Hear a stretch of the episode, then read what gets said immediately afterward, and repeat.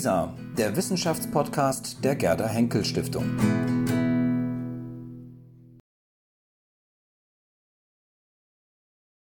Kolloquium des Humboldts Netzwerke im Alexander von Humboldt-Jahr 2019. Sie haben es wahrscheinlich schon mitbekommen, dass äh, wir uns im Humboldt-Jahr befinden. Und wie Sie wahrscheinlich auch wissen, wenn Sie unsere Veranstaltungen regelmäßig verfolgt haben, war Alexander von Humboldt nicht nur selbst Forschungsreisender, er unterstützte auch die Reisen jüngerer Gelehrter und leitete sie wissenschaftlich an.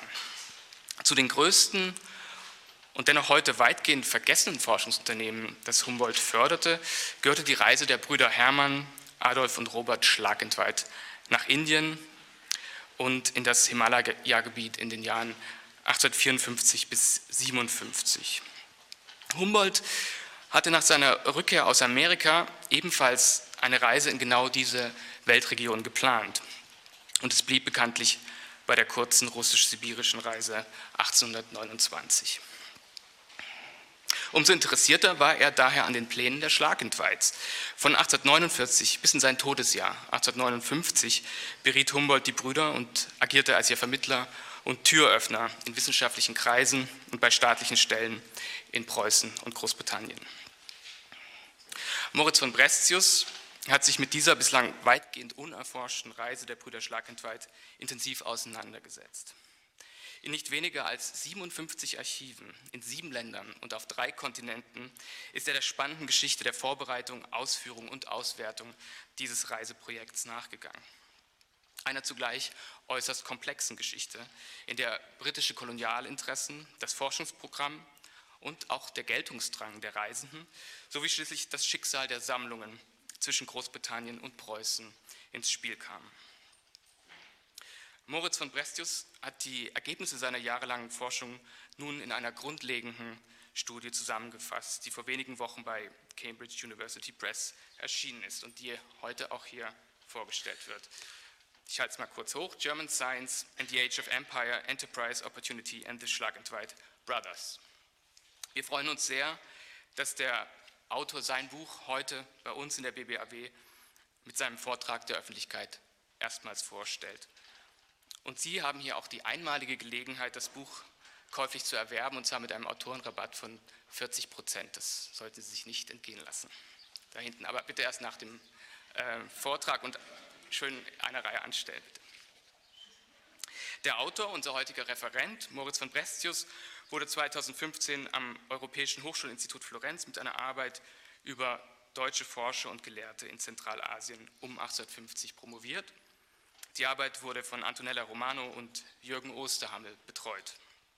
Nach Stationen in Oxford, Cambridge und in Konstanz, dann als Mitarbeiter am Lehrstuhl von Jürgen Osterhammel, ist Moritz von Brestius seit 2018 akademischer Mitarbeiter am Historischen Institut der Universität Bern sowie zurzeit Fellow am Munich Center for Global History. Und für uns ist es ein ganz großes Glück, dass wir Moritz als Projektpartner unseres Akademienvorhabens Alexander von Humboldt Reisen, auf Reisen Wissenschaft aus der Bewegung gewinnen konnten. Er ist wissenschaftlicher Herausgeber des Briefwechsels zwischen Humboldt und den Schlagentweiz, der in unserer Edition Humboldt Digital erscheinen wird. Im Anschluss an den Vortrag gibt es Gelegenheit, Fragen zu stellen und zum guten Schluss lädt sie der Autor zu einem Umtrunk in den Wintergarten und, wenn das Wetter hält, auch auf die Dachterrasse ein. Lieber Moritz, vielen Dank, dass du da bist. Wir sind gespannt auf deinen Vortrag.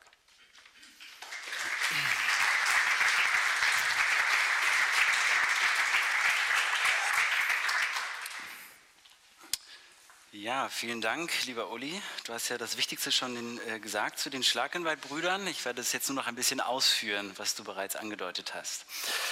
Vielen Dank auch Ihnen für Ihr zahlreiches Erscheinen, sehr geehrte Mitgliederinnen und Mitglieder der Akademie der Wissenschaften, sehr geehrte Kolleginnen und Kollegen, liebe Gäste, liebe Freunde. Ich freue mich sehr über diese Einladung nach Berlin, meine Geburtsstadt.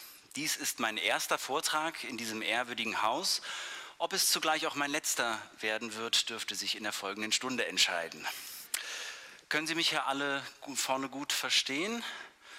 Prima, das wird sich gleich ändern. Angeregt durch die Anstöße einer seit zwei Jahrzehnten stark wachsenden Globalgeschichtsschreibung hat die wissenschaftsgeschichtliche Forschung über die modernen europäischen Kolonialreiche der letzten zwei Jahrhunderte einen fundamentalen Wandel vollzogen. Entgegen früheren Annahmen von national abgegrenzten Imperialismen rückte zunehmend etwas anderes ins Zentrum des Interesses. Die bemerkenswerte Offenheit und Durchlässigkeit imperialer Systeme, für eine Vielzahl indigener und externer, nicht dem imperialen Mutterland zugehörigen Akteursgruppen. Grundlegend dafür ist die Erkenntnis, dass Imperien stets in einem vielschichtigen historischen Umfeld existierten, von dessen ideologischen, kommerziellen und wissenschaftlichen Einflüssen sie sich nur selten abschirmen konnten oder wollten. Das in sich extrem diverse britische Weltreich im 19. Jahrhundert kann als Paradefall dafür gelten, wie Prozesse wissenschaftlicher Landerschließung, imperialer Expansion und Herrschaft nicht nur für die Bevölkerung des eigenen Imperiums, sondern auch für eine Vielzahl anderer europäischer und nicht westlicher, nicht westlicher Akteure einen wachsenden Spielraum boten, und zwar in Wirtschaft und Handel, aber auch für eine militärische, diplomatische, missionarische oder eben wissenschaftliche Betätigung. Dieser Perspektivenwechsel in der Forschung geht einher mit der Entwicklung neuer analytischer Konzepte, die sich um die Figur des kulturellen Mittlers, des Go-Betweens drehen. Solche Akteure des interkulturellen Kontaktes und Austausches stehen heute im Zentrum lebhafter interdisziplinärer Debatten über ihre Funktion und über die Grenzen ihrer Wirksamkeit, gerade im Kontext kolonialer Machtasymmetrien. An dieser Stelle setzt nun der folgende Vortrag ein. Er verbindet die Analyse einer deutsch-britischen Expedition nach Indien und Zentralasien in der Mitte des 19. Jahrhunderts mit weiterführenden Reflexionen, und zwar über die in der Praxis erfolgte Betätigung von indigenen Mittelsmännern einerseits und der häufig zu bemerkenden abschätzigen Nichterwähnung ihrer Rolle in zeitgenössischen Berichten und modernen historiografischen Darstellungen andererseits. Wie kann man, so ist zu fragen, heutzutage die Geschichte der europäischen Expansion, der Aneignung und Ausbeutung fremder Kulturen und des mit dem Kolonialismus einhergehenden Kulturkontaktes quasi sinnvoll und eben nicht nur aus der Perspektive der ehemaligen Kolonialmächte erforschen, erzählen und eben auch in Ausstellungen präsentieren.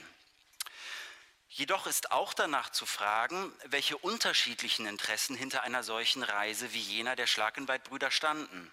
Forschungsreisende, die, wie ich argumentieren werde, Naturerkundung, koloniale Vermessungsprojekte und rohstoffbezogene Ressourcensuche gleichzeitig mit ästhetischer Landschaftsmalerei und museumsdienlicher Sammlungspraxis mühelos verbinden konnten. Im Folgenden wende ich mich also einer Serie von Forschungsreisen in Süd- und Hochasien in den Jahren 1854 bis 1858 zu und nehme die Erfahrungen bei einer von mir ko-kuratierten Museumsausstellung in München zum Anlass des Versuches, Lösungsansätze auf einige dieser Fragen zu finden. Ich tue dies am Beispiel der bislang nur ungenügend aufgearbeiteten wissenschaftlichen Mission, welche die drei Brüder Hermann, Robert und Adolf Schlagenweit mit der Unterstützung durch eine ständig wechselnde Gruppe von mehreren hundert Assistenten, Übersetzern und Wegführern unternahmen. Die Struktur des Vortrags soll folgende sein. Zunächst wird die Anwerbung und Verpflichtung der Schlagenweits für den imperialen Dienst der Briten in einem breiteren Kontext dargestellt. Dem folgt zweitens eine Analyse der Rezeption der Schlagenweit-Expedition in Europa. Danach zoome ich gewissermaßen ins Innenleben dieser Expeditionsgruppe hinein und untersuche die interne Dynamik, die aus ihrer transkulturellen Zusammensetzung resultiert. Im letzten Teil rückt dann die Frage des Umgangs mit der Geschichte und dem Vermächtnis der Expedition in den Fokus besonders mit Blick auf die Schlagenweitschen Sammlungen, welche in Asien durch eine Vielzahl unterschiedlicher Akteure zusammengetragen wurden. Ich komme also zu meinem ersten Teil, Empires of Opportunity, imperiale Karrieren aus einem kolonielosen Land. Eine kritische Untersuchung von Forschungsreisen, ausgeführt in der Mitte des 19. Jahrhunderts im Dienste fremder Imperien, erlaubt es, das Verständnis für die Geschichte deutscher Welterkundung zu erweitern. Und zwar über den Rahmen der zeitlichen und geografischen Grenzen des wilhelminischen Kolonialreichs zwischen 1884 und 1918 hinaus. Um 1850 herum sahen sich deutsche Forscher dem Umstand ausgesetzt, dass ihr vor der Reichsgründung noch politisch fragmentiertes deutsches Herkunftsland formal natürlich keinerlei Überseegebiete besaß, in denen sie eine wissenschaftliche Karriere hätten erstreben können. Da deutsche Forscher jedoch zu dieser Zeit eine international wahrgenommene und respektierte Expertise in verschiedenen Wissenschaften besaßen, also in der Geographie, der Botanik, der Chemie, Forstwissenschaft und Philologie, galten sie als besonders geeignet, die Explorationsvorhaben anderer europäischer Staaten zu begleiten. Die konkurrierenden Imperien des 19. Jahrhunderts wurden so zu Empires of Opportunity, für, auch für deutsche Wissenschaftler mit internationalem Geltungsstreben. Always judge a book by its cover.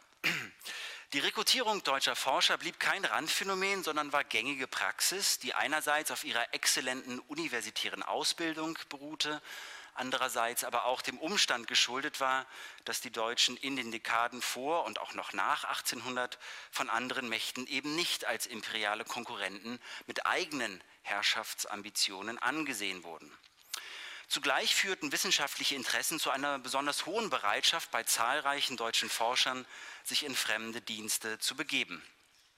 Mit anderen Worten, die Kooptation deutschstämmiger Forscher in Institutionen ausländischer Imperien war ein Fall von durchaus wechselseitigem Interesse und voneinander profitierender Vereinnahmung.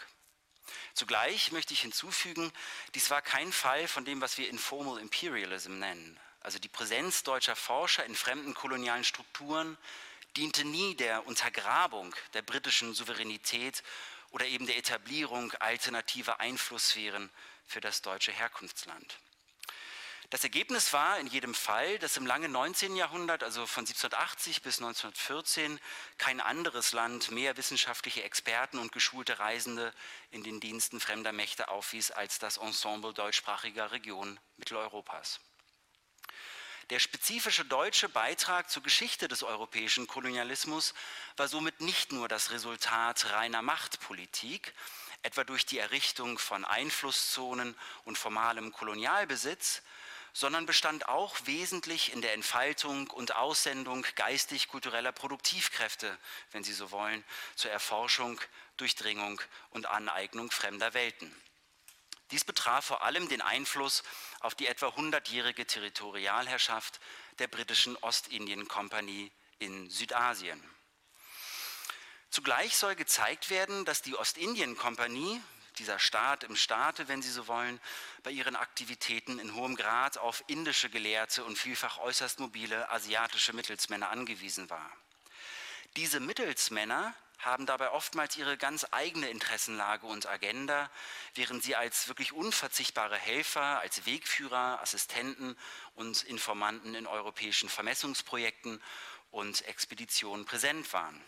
Auch wenn dann die Bedeutung der vielfältigen von ihnen ausgeübten Rollen oftmals in den Hintergrund gedrängt wurde, wegen zeitgenössischer Publikations- und Wissenschaftskonventionen oder eben auch persönliche Eitelkeit und Ruhmsucht europäischer Überreisender, Überseereisender. Die Präsenz deutscher Forscher, Entdeckungsreisender und philologischer Orientexperten in den Diensten fremder Imperien und besonders im britischen Weltreich ist in der Forschung in den letzten Jahren zunehmend erkannt worden.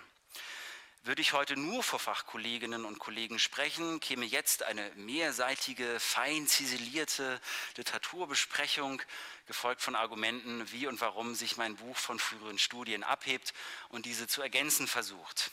Angesichts des breiter gefächerten Publikums und in dem Wissen, dass mein Vortrag gewissermaßen zwischen Ihnen und einem schönen Weinempfang auf der Dachterrasse steht, werde ich diesen Teil mit Ihrer Erlaubnis überspringen und lediglich einige wichtige Werke an die Wand werfen, von denen ich selber viel gelernt habe.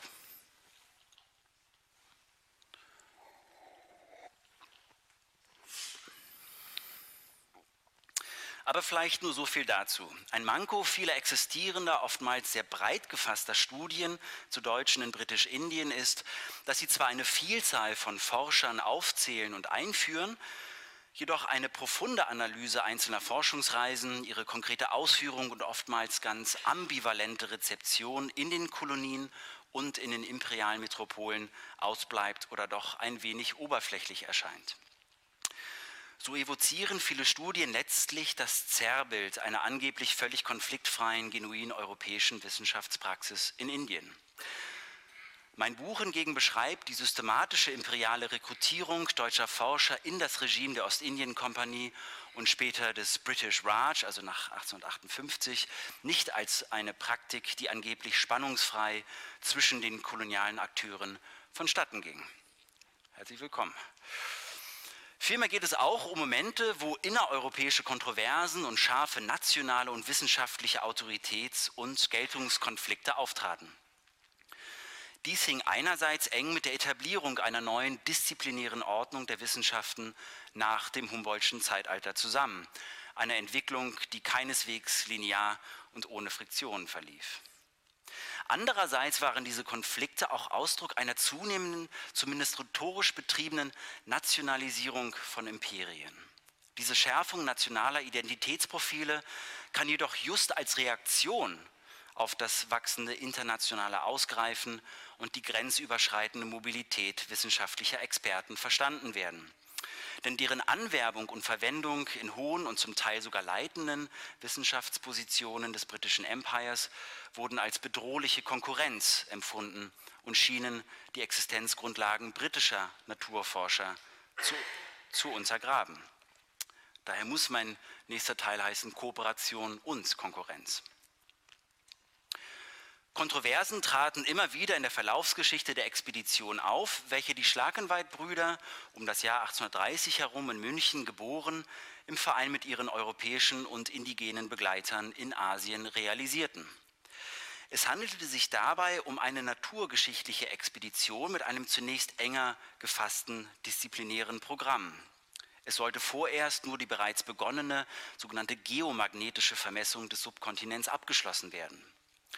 Erst nach langen und mühsamen Verhandlungen mit den britischen Kolonialbehörden wurde die Expedition dann jedoch stärker im Geiste der Humboldtschen Universalwissenschaft unternommen, einem Paradigma, das damals, Mitte des 19. Jahrhunderts, zunehmend in die Kritik geraten war. Die Schlagenweiz orientierten sich in ihrem Forschungsprogramm jedoch schließlich auch an den materiellen Interessen ihrer imperialen Auftraggeber und britischen Hauptsponsoren. So erforschen die Brüder in Süd- und Hochasien potenziell verwendbare Rohstoffvorkommen, aber auch mechanische Fertigungsprozesse und Produktionsweisen indigener Industrien, etwa zur Herstellung von Textilien und Papier. Ein Wissen, das auch britisch-ökonomischen Interessen zugutekommen sollte. Hier sehen Sie diese Samples. Beispielhaft ist dafür ihr mehrbändiges Werk, genannt Technische Objekte aus Indien und Hochasien, wo es etwa über 280 mitgebrachte Proben von einheimischen Geweben hieß, deren Analyse und industrielle Replikation seien, Zitat, not without practical value for extending international trade. These might be offered by European producers to the little cultivated tribes surrounding the Indian Empire.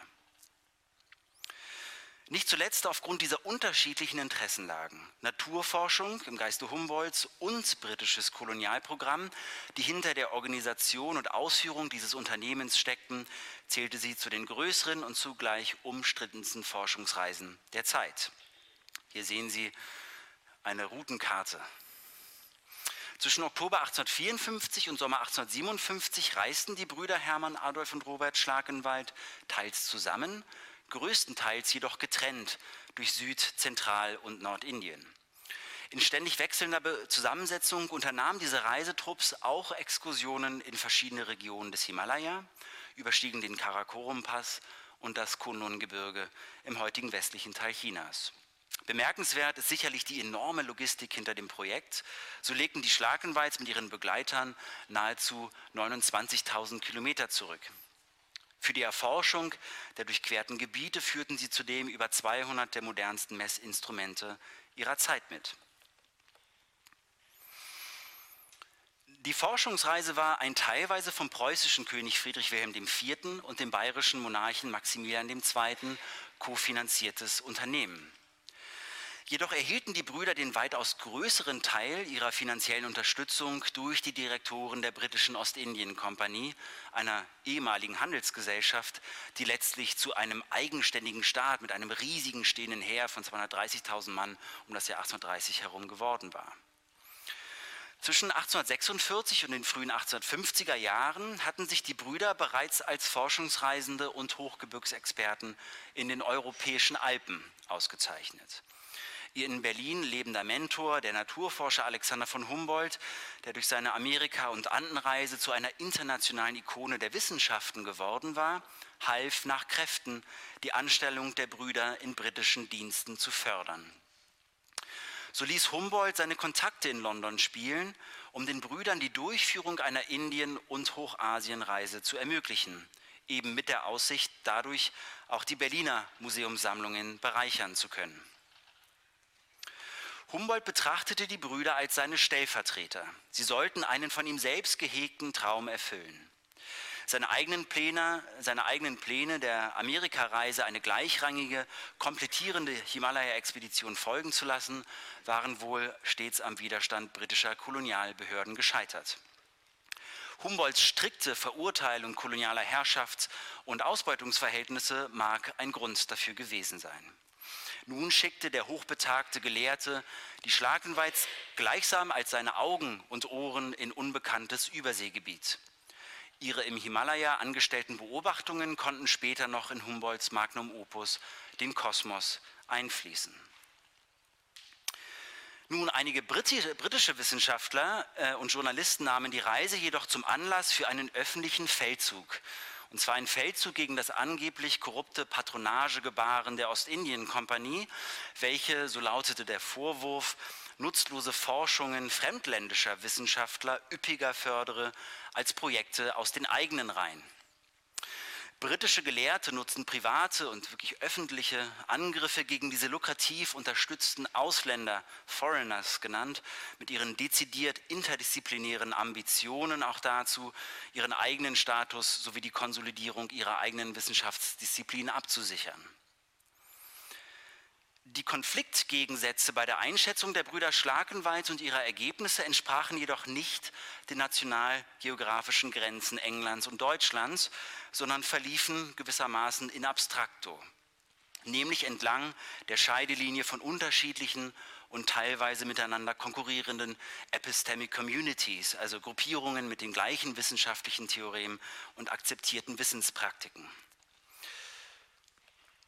Exemplarisch die Kritik des Berliner Professors für Mineralogie Christian Samuel Weiß angeführt werden, auch ein Akademiemitglied.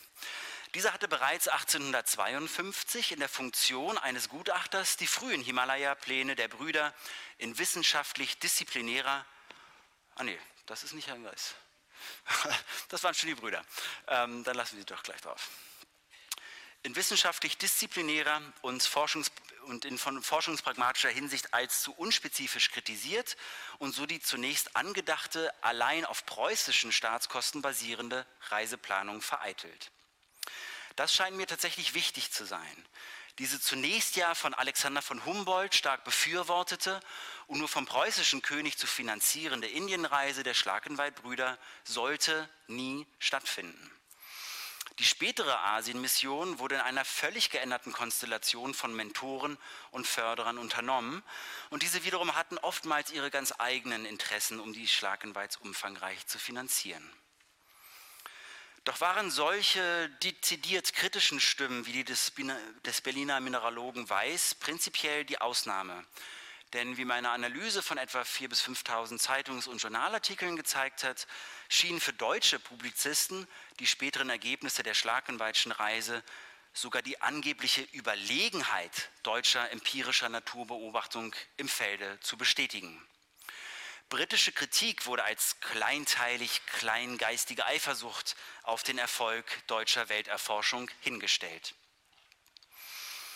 Auch der gewaltsame und wirklich tragische Tod von einem der Brüder Adolf Schlakenweit, der als vermeintlicher britischer Spion in Zentralasien im August 1857 festgenommen und geköpft worden war, wurde in den deutschen Teilstaaten zunehmend politisch instrumentalisiert. Jetzt haben wir ihn doch noch. Hier sehen Sie eine fiktive Darstellung der leider real stattgefundenen Enthauptungsszene. Es ließ sich nämlich nun argumentieren, dass das politisch fragmentierte Deutschland in Anbetracht des märtyrerhaften Blutopfers deutscher Forscher für die wissenschaftliche Erschließung überseeischer Gebiete nun den Rang einer eigenständigen Kolonialmacht verdient hätte. So wurden die Brüder und andere deutsche Entdecker in der heimatlichen Presse zu Helden einer angehenden Kolonialmacht Deutschland stilisiert. Dies geschah beispielhaft in einem Werk von 1867, Ernst Friedels Buch mit dem Titel Die Gründung preußisch-deutscher Kolonien im Indischen und Großen Ozean. Hier wurde argumentiert, Humboldt, Leichhardt, der 1848 in Australien verschwunden war, Schlagenweit sind Namen, um welche uns die größten See- und Kolonialstaaten beneiden. Und wir werden jedes auf deutsche Kolonisation gerichtete Unternehmen mit Fug und Recht zugleich einen Akt der Pietät gegen unsere in fremder Erde ruhenden Märtyrer der Wissenschaft nennen können. Auch in Frankreich wurden die Brüder gefeiert. Sie tauchen namentlich gleich in fünf Romanen des berühmten Reiseschriftstellers Jules Verne als Asienreisende auf. Und sie erhielten im gleichen Jahr die Goldmedaille der Pariser Geographischen Gesellschaft. 1859 wurden sie auch vom bayerischen König in den Adelsstand erhoben. Und wenn Sie sich einmal das adlige Familienwappen genauer anschauen, sehen Sie, dass links und rechts eben zwei bengalische Tiger als Anspielung verwendet sind. Die extrem ambivalente Rezeption der Schlagenweitreisen und ihrer Forschungsergebnisse schwanken folglich zwischen Verehrung und Verachtung. Zugleich wird deutlich, wie politisiert eine letztlich transnational operierende Wissenschaft zu dieser Zeit doch war. Wieso? Nun, die Kritik der Briten an den Schlagenweits erfolgte just auch in den Jahren von 1857 bis 1859, also zur Zeit des sogenannten großen indischen Aufstands der die britische Herrschaft in Südasien an den Rand des Zusammenbruches brachte. Für viele britische Zeitgenossen schienen die Brüder die früheren historischen Forschungsleistungen britischer Naturforscher zu unterschlagen und gewissermaßen dreist für sich selbst zu reklamieren. Deren schnell gedruckte Reiseberichte waren für die britische Öffentlichkeit, und ich zitiere in Übersetzung, eine üble Beleidigung der Arbeiten, Verdienste und Erinnerungen der britischen Wissenschaftler in Indien, der Lebenden und Toten. Nicht nur der reale Kolonialbesitz, sondern auch die Errungenschaften britischer Wissenschaft in Indien schienen nun in Gefahr. Die einflussreiche Londoner Zeitschrift, die Athenaeum, schrieb daher auch, in Zeiten, nein, das ist, äh, ja, das ist leider ähm, noch nicht die richtige Folie, aber ich, ich lese es in Übersetzung vor. In Zeiten wie diesen sollten Engländer zusammenhalten. Den Lesern wurde versichert, die Beamten der Ostindien-Kompanie, die mehrere tausend Meilen entfernt von London arbeiten, mögen durch geheime Einflüsse und Netzwerke ihrer ehrhaften und lukrativen Anstellungen beraubt werden. Doch sollen sie wissen, fährt die Zeitschrift fort, dass eine aufmerksame Presse und eine wohlmeinende Öffentlichkeit es nicht erlauben, dass man sie um ihre hart erkämpfte Reputation daheim betrügt. Die Verteidigung nationaler Errungenschaften in der Erschließung der Natur- und Kulturgeschichte des wichtigsten britischen Überseegebiets wurden nun also fast spiegelbildlich zu einem Akt der Pietät gegenüber den eigenen Landsleuten, also den derzeit dienenden, kämpfenden oder bereits verstorbenen britischen Bürgern dort in der bedrohten Kolonie Indien. Die Erwähnung der zahlreichen indischen Assistenten im Trost der Brüder tauchte hingegen kaum in dieser zeitgenössischen Berichterstattung auf. Und wenn, dann sollte sogar ihre Berücksichtigung ein Anlass für weitere Kritik an den Brüdern werden. Es verhält sich damit folgendermaßen. Die zahlreichen Weggefährten der Schlagenweiz fanden, obwohl es auch Passagen mit durchaus gegenläufiger Tendenz gibt, immer wieder durchaus lobende, zum Teil sogar wirklich freundschaftliche Erwähnung in der Expeditionsschilderung. Im ersten Band ihres Reisewerks ist den wissenschaftlichen Befunden eine eingehende Schilderung des wichtigsten äh, involvierten indischen und zentralasiatischen Personals und ihrer vielseitigen Funktionen vorangestellt. Über diese mit der Namensnennung recht persönliche Würdigung der transkulturellen Reisegruppe klagten britische Zeitschriften in offen rassistischer Manier an. Ich zitiere, Es gibt dort tatsächlich biografische Skizzen von allen Beobachtern, Übersetzern, Sammlern und Dienern. Einige dieser Skizzen erinnern uns eher an die Inhalte der Papierstücke, die uns nach Ankunft in indischen Häfen Eingeborene aufzwängen, in denen sie ihre Dienste als Waschleute, Hausdiener oder Schlimmeres empfehlen. Die Schlagenweiz wurden bestenfalls als Naivlinge dargestellt. Zitat, wenn sie den armseligen Eingeborenen einen, einen persönlichen Charakter zuschreiben, obgleich diese gar keinen besitzen. Damals noch als absolut überflüssiges Zeug verschrien, ist es der Rang genau solcher biografischen Miniaturen in den Expeditionsarchiven, welche einen anderen Blick, denke ich, auf die Schlagenweit-Expedition erlauben. Daher zoomen wir jetzt so ein bisschen zusammen rein in die Expeditionstruppe. Wissenschafts- und Kolonialhistoriker wissen immer noch zu wenig über die Praxis der kolonialen Wissensproduktion. Und dies gilt insbesondere für eine entscheidende Form dieser Wissensproduktion in kolonialen Zusammenhängen, nämlich die Expedition. Mit meiner Arbeit möchte ich das Wie dieser Wissensproduktion ein wenig besser erklären helfen. Konkret füllt meine Forschung insofern eine entscheidende Lücke, von der immer wieder und von nun an hoffentlich zu Unrecht zu lesen ist, sie sei eben aus quellentechnischen Gründen gar nicht zu schließen. Diese Lücke betrifft die Rolle von lokalen indigenen Teilnehmern.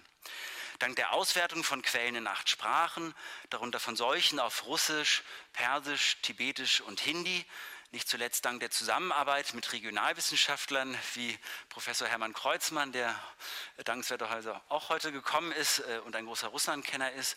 Also dank dieser Zusammenarbeit mit Regionalexperten möchte mein Buch ein vielschichtiges Bild der internen Dynamiken und Hierarchien und auch der wechselseitigen Abhängigkeiten innerhalb der Reisegruppe liefern Kurzum das, was die Anthropologen zum Beispiel gerne eine dichte Beschreibung nennen. Ich habe versucht, mich bislang von, äh, mich von bislang dominierenden eurozentrischen Sichtweisen auf derartige überseeische Forschungsreisen zu verabschieden. Dadurch konnte eine Vielzahl von Motiven der indigenen Begleiter rekonstruiert werden, welche, so hat sich dann auch gezeigt, die Schlagenweit-Expeditionen mitunter nur als Sprungbrett für eigene, ganz langjährige Karrieren im Dienste der britischen Kolonialregierung in Indien zu nutzen wussten. Es zeigte sich auch, dass die europäischen Reisenden auf signifikanten Abschnitten, gerade in Hochasien, also in nicht britisch kontrolliertem Gebiet, die Führung der Expedition komplett abgaben, ja das eigene Leben einzelnen ihnen gänzlich unbekannten Personen und Wegführern anvertrauen mussten. Hier sehen Sie jetzt die Reisegruppe im chinesisch kontrollierten Turkestan. Und Sie können wahrscheinlich zustimmen, dass es sehr schwer ist zu sagen, wer sind eigentlich die europäischen oder deutschen Reisenden und wer sind die Assistenten. Man hat sich als äh, südindische Textilhändler verkleidet, ähm, man durfte eben nur inkognito dort reisen, wie dann auch das spätere Schicksal von Adolf gezeigt hat. Die Brüder waren zudem durch zahlreiche Sprach-, Kultur- und Religionsbarrieren von den Mitgliedern ihrer eigenen Reisegruppe getrennt. Diese im Laufe der Reise wechselnde, insgesamt über 200 Personen zählende Entourage nahm nicht nur entscheidenden Einfluss auf die Routenwahl und die Proviantversorgung, sondern wirkte sich auch nachhaltig auf die Wissensproduktion der, der gesamten Unternehmung aus. Die jeder Region neu angepasste Zusammensetzung der Reisegruppe lieferte den Brüdern gewissermaßen einen ständigen Zufluss an Informationen, eine Fülle von regionalen Sprach- und Naturkenntnissen und Beobachtungen, die sich auch in ihren Publikationen später niederschlagen sollten. Zudem rekrutierte sich das indigene Begleitpersonal außerhalb der britisch kontrollierten Gebiete selbstständig. Denn die Brüder hatten ja gar nicht die notwendigen Sprachfertigkeiten, um geeignete Führer und Übersetzer selbst ausfindig zu machen. Durch die ständige Rekrutierung von äh, neuem Personal ergaben sich stets neue Varianten interkultureller Begegnungen für die angeblich oder anscheinend nur männlichen Teilnehmer dieser Reisetruppe. Diese bildete ein Konglomerat von Angehörigen höchst unterschiedlicher Ethnien, sozialer Ränge, Glaubensrichtungen und divergierender Bildungsschichten. In Anspielung auf diese kulturelle und ethnische Vielfalt unter ihren Begleitern, welche die Schlakenweiz eben nicht nur als unverzichtbare Gefährten anheuerten, sondern zugleich, und das scheint mir sehr wichtig zu sein, auch als Forschungsobjekte zu nutzen gedachten, bemerkten die Brüder später. Zu einem Zeitpunkt zeigte unser Camp eine höchst interessante Mischung von Stämmen und Glaubensrichtungen. Man kann fast sagen, die Reisegruppe stellte ein ethnografisches Museum mit lebenden Objekten dar. Jedoch war die Aneignung fremder Welten und ihrer Wissensschätze keine einseitige Affäre.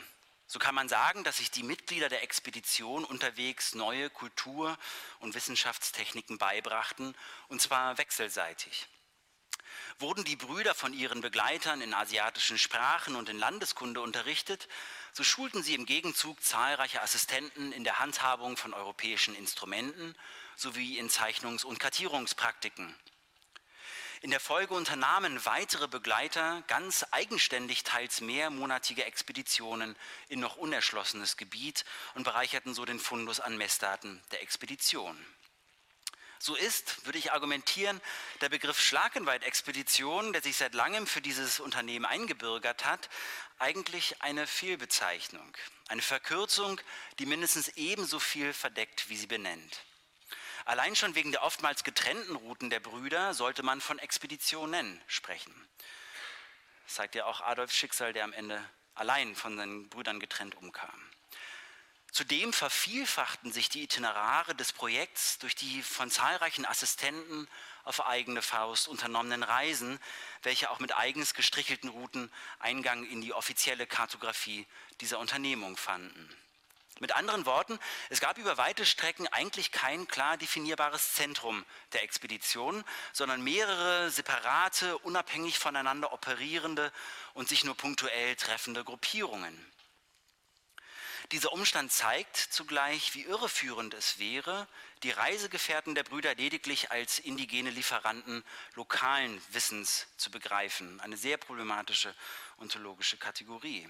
Denn vielmehr waren diese Go-Betweens, wie es Kapil Raj und Felix Driver und andere Forscher sehr eindrücklich gezeigt haben, eben oftmals selbst hochgradig mobile, eigenständige Reisende, deren für Europäer so wertvolle Erfahrungen und Kenntnisse eng mit eben dieser Mobilität zusammenhingen.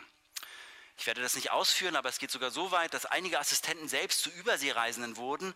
Ein gelehrter Munshi aus Kalkutta, Sayyid Mohammed Said, begleitete die Brüder 18 Monate lang nach Berlin und half bei der philologischen Ausarbeitung des Reiseberichts. Diese Mikroperspektive auf das Innenleben der Expedition möchte ich jedoch durch eine Einordnung dieser Reise in das koloniale Wissenschafts- und Herrschaftsgefüge des britisch-indischen Imperiums ergänzen. Denn aus meinem praxiologischen Ansatz, wie wir das nennen, also der Frage nach dem Wie der Wissensproduktion, können wir durchaus genauere Vorstellungen vom Funktionieren des britischen Kolonialreichs und seiner institutionellen Ausgestaltung erhalten. Ich weiß, dass dieser folgende Teil ein wenig technisch wird. Ich hoffe, Sie können es mir verzeihen, aber ich weiß eben auch, dass es einige Feinschmecker unter Ihnen im Publikum gibt, die vielleicht diesen Teil auch würdigen. Eine entscheidende These meines Buches ist, dass das koloniale Indien für die Schlagenweiz nicht nur politisch einen Hintergrund und Kontext bildete, sondern dass das Empire auch die Themen, Interessen und Ausführungen der Wissenschaften mitbestimmte. Und zwar, insoweit, äh, und zwar insoweit, als die britischen Stationen und technischen Serviceangebote von der Küste bis hoch in den Himalaya hinein eine entscheidende Infrastruktur Mitte des 19. Jahrhunderts darstellten. Das bedeutet, dass diese technische Infrastruktur ja, aufgrund der langen Präsenz, kolonialen Präsenz der Briten in Südasien vor Ort die Bedingungen für wissenschaftliches Arbeiten grundlegend formte. Genauer gesagt, der Umstand, dass die Schlagenweiz verschiedene koloniale Aufzeichnungsstationen der militärischen und medizinischen Services of British India für ihr wissenschaftliches Programm mobilisieren konnten, machte ihnen einige ihrer Forschungsziele überhaupt erst möglich. Darunter fielen zum Beispiel großflächige Vermessungsprojekte wie die Untersuchung von erdmagnetischen oder klimatischen Phänomenen. Diese Naturphänomene galt es oder Naturkräfte galt es zeitgleich über extrem weite Distanzen und Erfahrungsräume hinweg aufzuzeichnen und somit empirisch greifbar zu machen.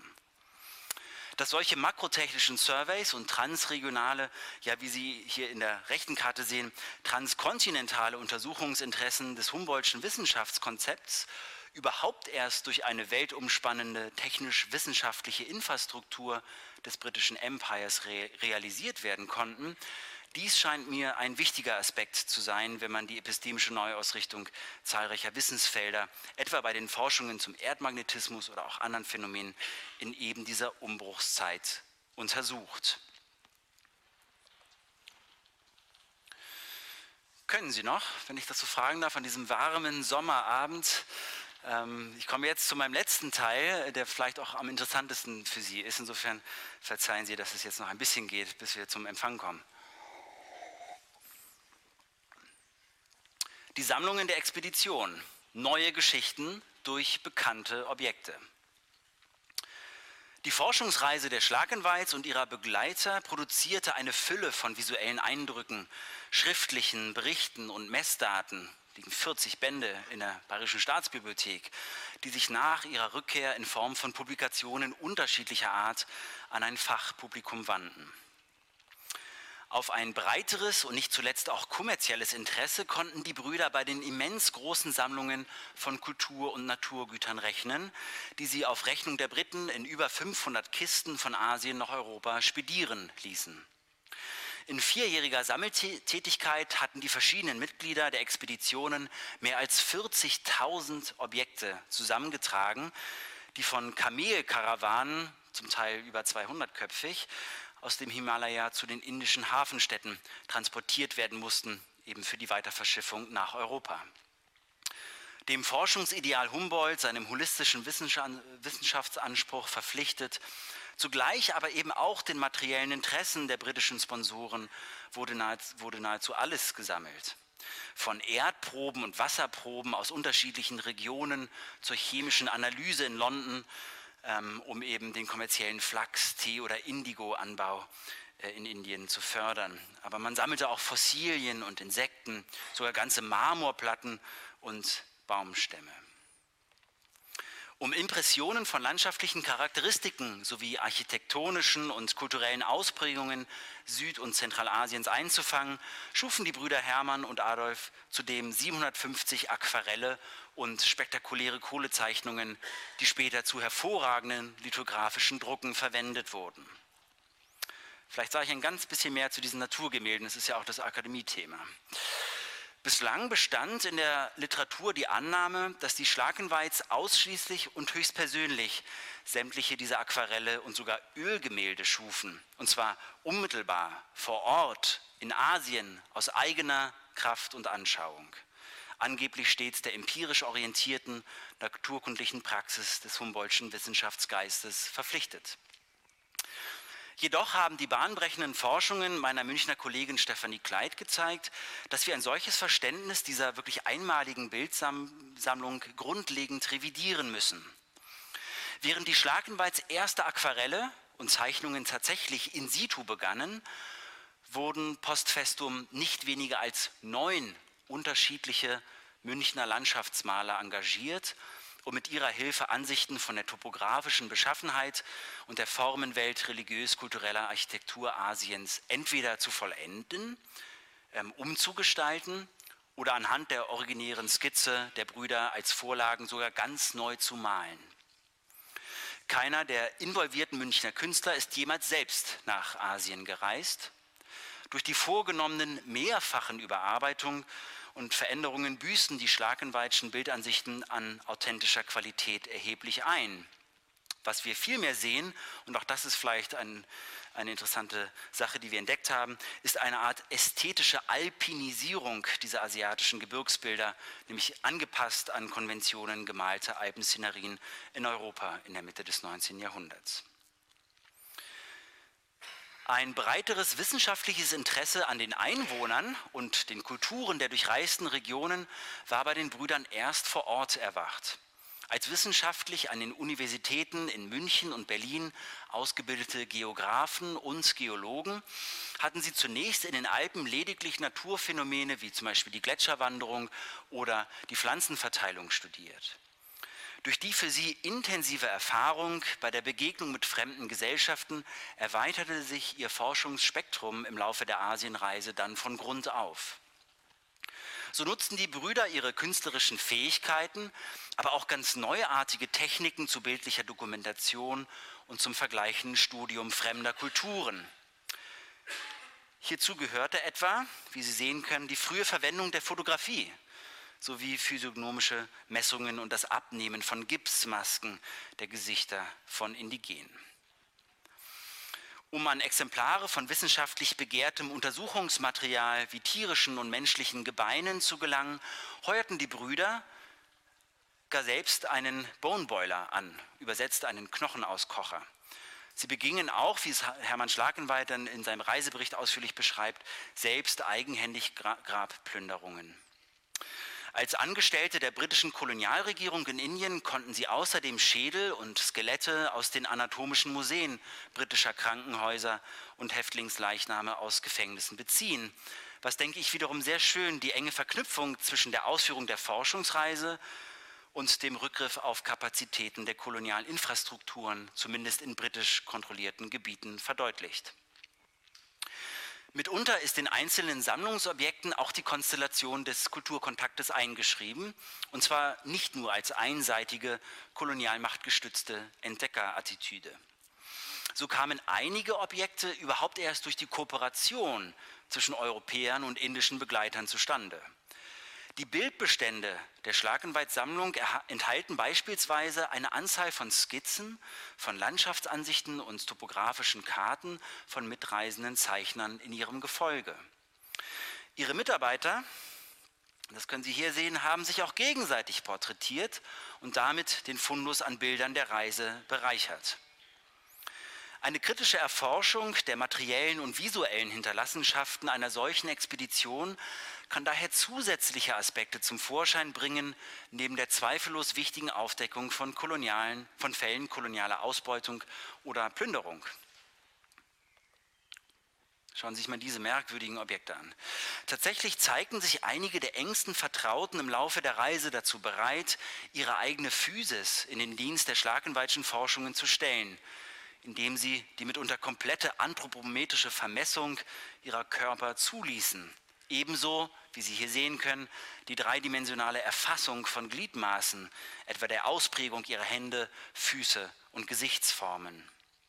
Da die hierfür notwendige Prozedur zwischen 30 und 45 Minuten lang dauerte, für eine Gesichtsmaske wurden dann so kleine, ähm, ja, könnte man sagen, ähm, Geräte in die Nasenflügel gesteckt, dass man überhaupt arbeiten äh, oder atmen konnte, während mehrere Kilogramm Gips auf dem eigenen Gesicht lagen. Ähm, also was, glaube ich, deutlich wird, man kann eine solche Abformung kaum gegen den Willen der modellstehenden Person überhaupt durchführen. Also diese Abformungen erfolgten auch bei wichtigen Wegführern der Brüder, darunter einem im Jahr 1855 angeworbenen Routengeleiter und Übersetzer, der die Brüder anderthalb Jahre lang begleiten sollte nämlich dem wohl berühmtesten indigenen Vermesser Hochasiens, genannt Nine Sing.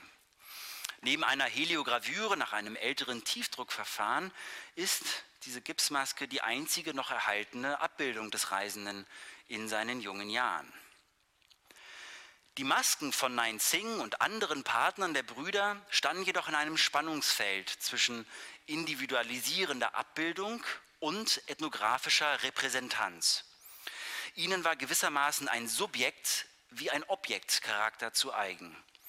Denn auch die Gesichtsabformung von Nain Singh als realer Person reihte sich letztlich ein in eine von den Brüdern erstellte ethnografische Serie mit Studien von 275 Köpfen.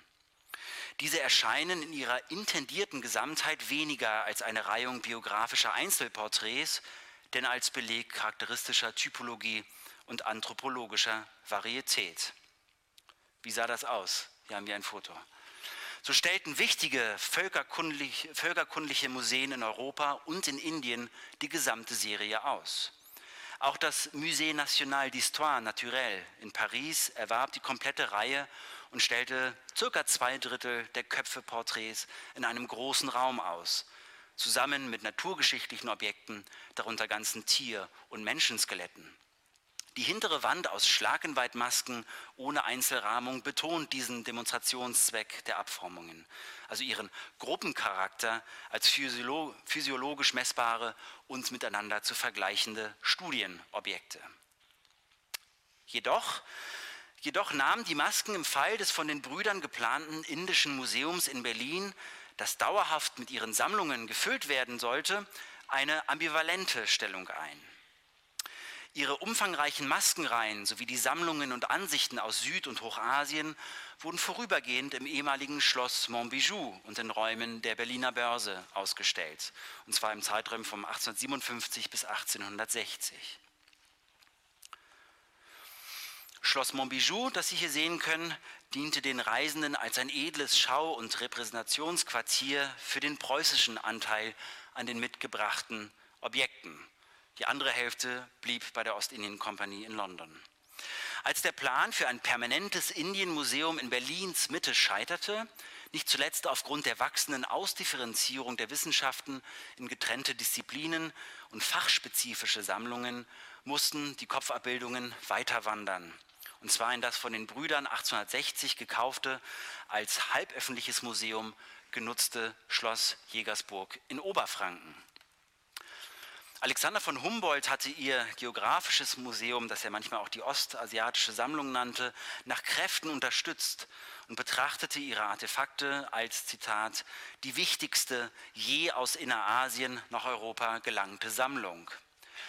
Doch selbst er konnte sich nicht gegen seinen alten Erzfeind, den preußischen Kultusminister von Rauma, durchsetzen. Zudem argumentierte eine von Rauma eingesetzte Expertenkommission, ich werfe das Zitat an die Wand, mögen in England solche die verschiedenartigen Gegenstände umfassenden Museen eine gewisse Berechtigung haben.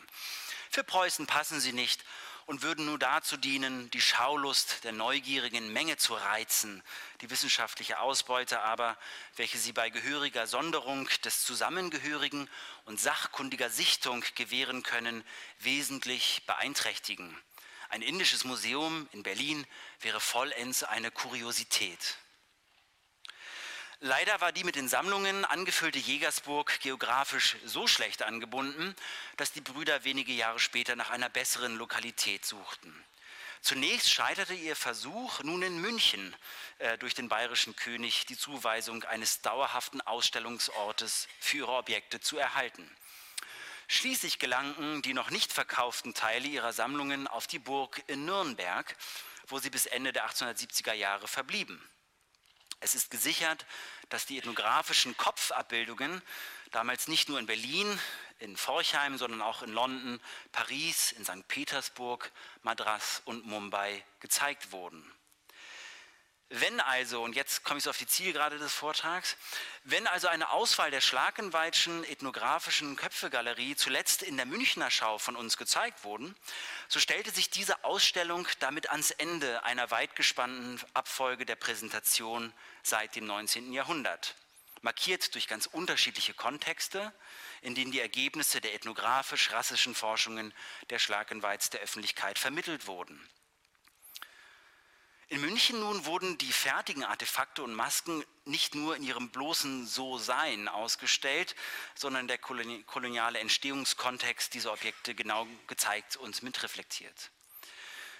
Mit einer durch den Sinnzusammenhang bestimmten Abfolge von Räumen wurden die Erwerbs- und Aufbereitungsumstände der Sammlungen nachvollzogen. An zentraler Stelle in einem ersten der Reiseausführung gewidmeten Saal wurden den Betrachtern zunächst eine Reihe der Schlagenweitschen Assistenten durch Fotografien und ethnografische Bildnisse vorgestellt. Soweit Details dazu bekannt waren, wurden hier parallel zum Leben der Brüder Schlagenweit auch ihre Herkunft, Ausbildung und ihre unterschiedlichen Rollen in dem komplexen Expeditionsgefüge beschrieben. Ein zweiter großer Saal der die Zeit nach den Reisen behandelte, zeigte Mitglieder aus der Begleitung der Brüder und andere nicht so eng mit der Expedition verbundene Personen, doch nun primär als wissenschaftlich beschriebene Rassetypen und als Teil einer industriell reproduzierbaren äh, ethnografischen Maskenserie. Bevor ich zum Schluss komme, erlauben Sie mir vielleicht noch diesen einen Gedanken ein wenig für Sie auszuführen, auch weil wir jetzt in Berlin sind. Warum eigentlich sammelten die Brüder nahezu manisch in Indien?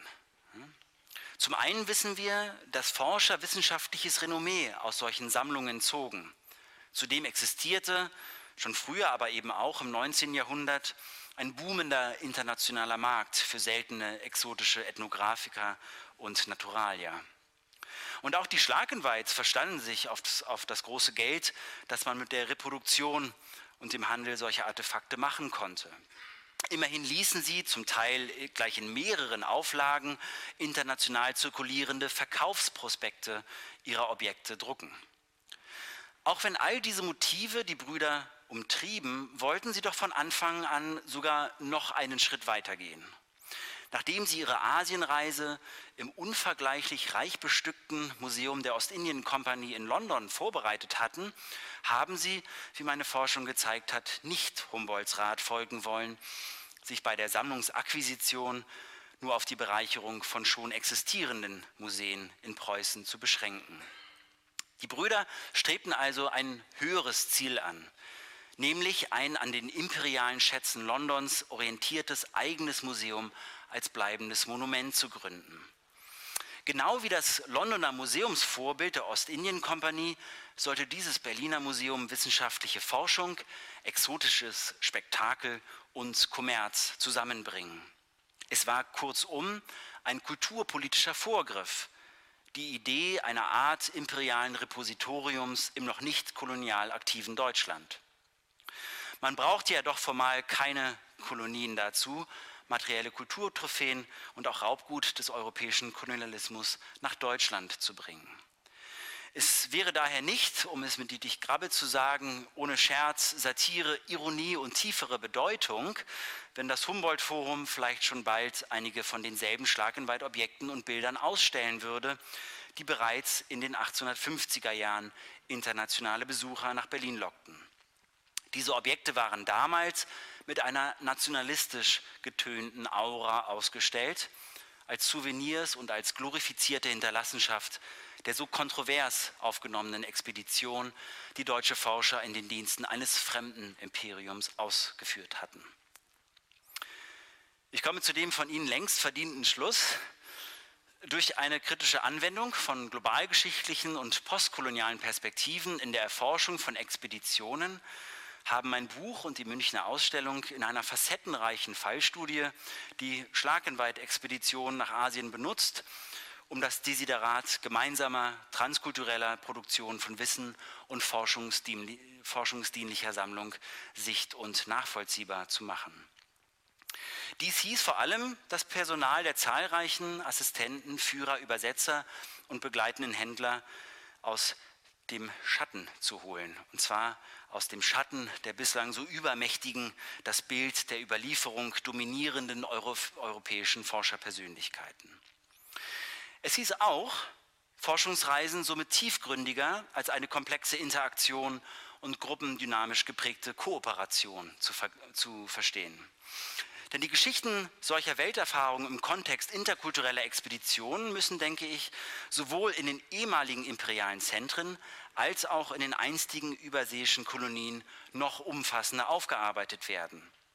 Auch deshalb würde ich sagen, um für das 21. Jahrhundert nuanciertere Antworten zu finden für den Umgang mit dem vielschichtigen Erbe der klassischen europäischen Kolonialzeit. Diese Entdeckungsreise hat erst richtig begonnen. Vielen Dank.